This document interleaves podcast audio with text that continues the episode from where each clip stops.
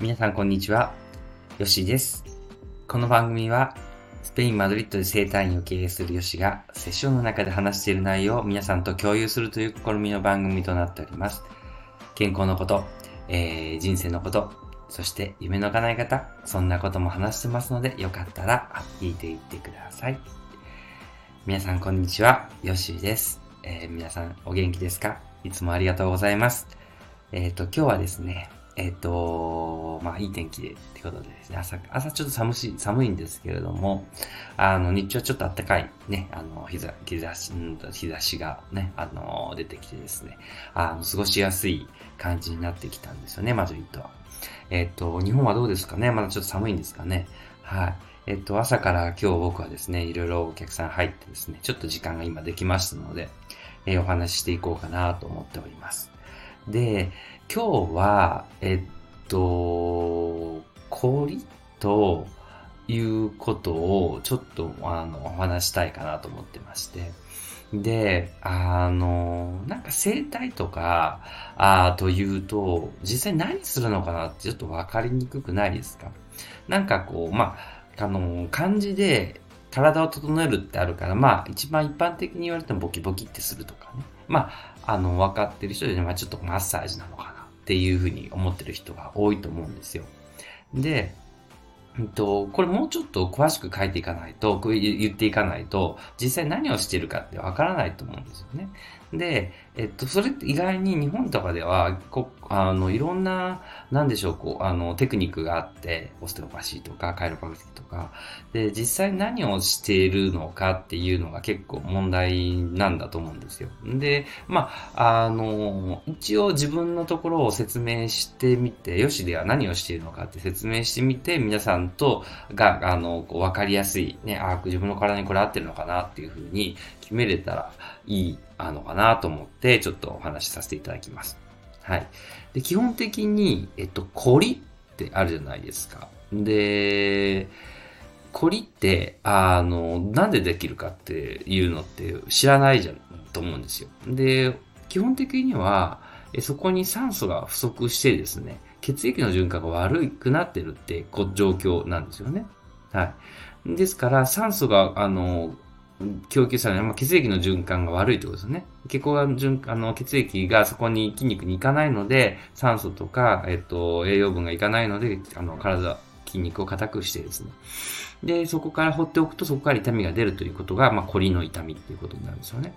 で、それが、えっと、ずっとなっていくと、もちろん姿勢も、ね筋肉が緊張することによって骨格を引っ張ってですね、姿勢が崩れて、で、それで、あの、内臓を痛めたりとか、で、姿勢が悪くなってくると、もちろん脳の血液循環が悪くなって、精神病とかね、そういうものに、えーなっていくという簡単なメカニズムになっています。で、えっ、と、生体とかっていうのは、その、まあ、凝りをほぐしたりとか、姿勢を整えたりとかすることによって、まあ、テントでいう、そのテントの張ってるとの布を、えっ、と、きちんとこう整えることによって、その、あの骨格も整えていこうっていう発想があると思うんですよね。で、そのためにほぐしたりとかして、その、あとは生体で、この骨格、要するに、あの、パイプですね。パイプ、テントで言ったパイプとか、その骨格になってる、あの、ものをですね、あの、整えて、場所が悪かったらいけないので、その整えていくっていう作業をしてるわけですよね。はい。ですので、えっと、まあ、簡単な話、そういう方ですね。で、マッサージ、普通のなんかスパとかのマッサージ何が違うかっていうと、やっぱりそこの骨格とかをきちんと見れてないっていうこととか、あとは、まあ、あの、やってる人が、まあ、あの、マニュアル通りのことをするだけっていうところが多分違うのかなって思います。もちろんそれでも気持ちよかったりするという意味で、いろいろこう、あの、利点はいっぱいあるんですよね。で、やっぱり、あの、その人と人との気の交流という意味合いとかでも言うと、やっぱりその楽になるというのはあるんですけれども、多分、あの、プロの生態とかっていうのは多分その骨格とか、あとはその人がどの会話とかの中でどの点で、あの、緩みやすいのかとか、っていうところも、あの、整えていくっていうのが多分生態の一部になってるのかなと思っていますよね。はい。ですので、えっと、僕たちが結局何かを選ぶときに、え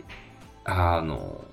実際そこで何が必要なのかっていうの、何がされるのかっていうのを見るっていう目が必要だと思うんですよ。で、なんでこんな話したかっていうと、まあ、チャット GPT とかってどんどん出てきてるじゃないですか。で、その質問力って大事で、で、自分が得たい結果をどうやって得るかっていうために質問を上手にやっぱしないといけないっていうのは多分、あれの機械の、えー、多分ポイントになってくると思うんですよね。言ったことが返ってくるんですけども、自分の欲しい内容がきちんと返ってくるための正しい質問だったりとか、えっと、どういう質問を丁寧にすればいいのかっていうことですよね。で、自分が痛みを持った時に、これが、えー、一番何が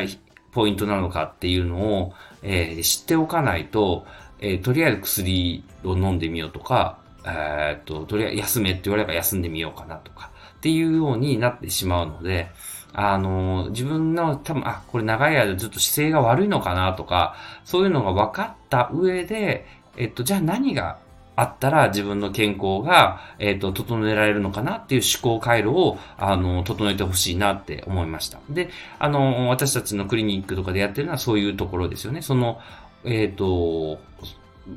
筋肉によっての硬直をいかにこう物理的にこう直していくかっていうのと、あとは骨格を整えていくかっていうのと、あとはその、えー、思考を止めるっていう、えー、お手伝いっていうことですね。あとは感じるっていうことの感覚を研ぎ澄ますことによって、あの、要するにマインドフルネス的な感じですけれども、あの、バランスが整ってくるという話なんですよ。ですので、あの、じゃあそれを自分の人生を中心にした場合に、えっと、何が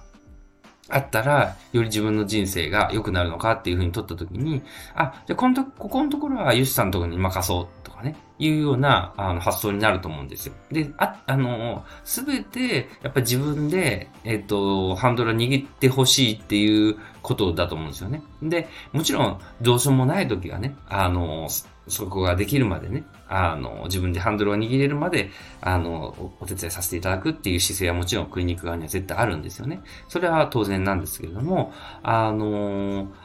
えっ、ー、と、何でもサービスを得るときに、そこの何が、えー、でき、できるのかなとか、あとは受けてみて、こういうのももしかしてできますかっていうところへの質問っていうか、ところができてこないと、この、えっ、ー、と、自分の欲しい体の状態とかにね、行き着かないと思うんですよね。ですので、多分、あまあ、これは人生設計にも関わってくるんですけれども、今日、あの、この間とかが、前週からずっとチャット GPT の話を聞いてたので、あ、これは、あの、ちょっとこのチャット GPT について話の思考回路についてお話ししたいなということで、えっと、皆さんと共有させていただきました。はい。ということで、今日は8分ですね。今日はですね、こんな感じで終わろうかと思います。今日はですね、えっと、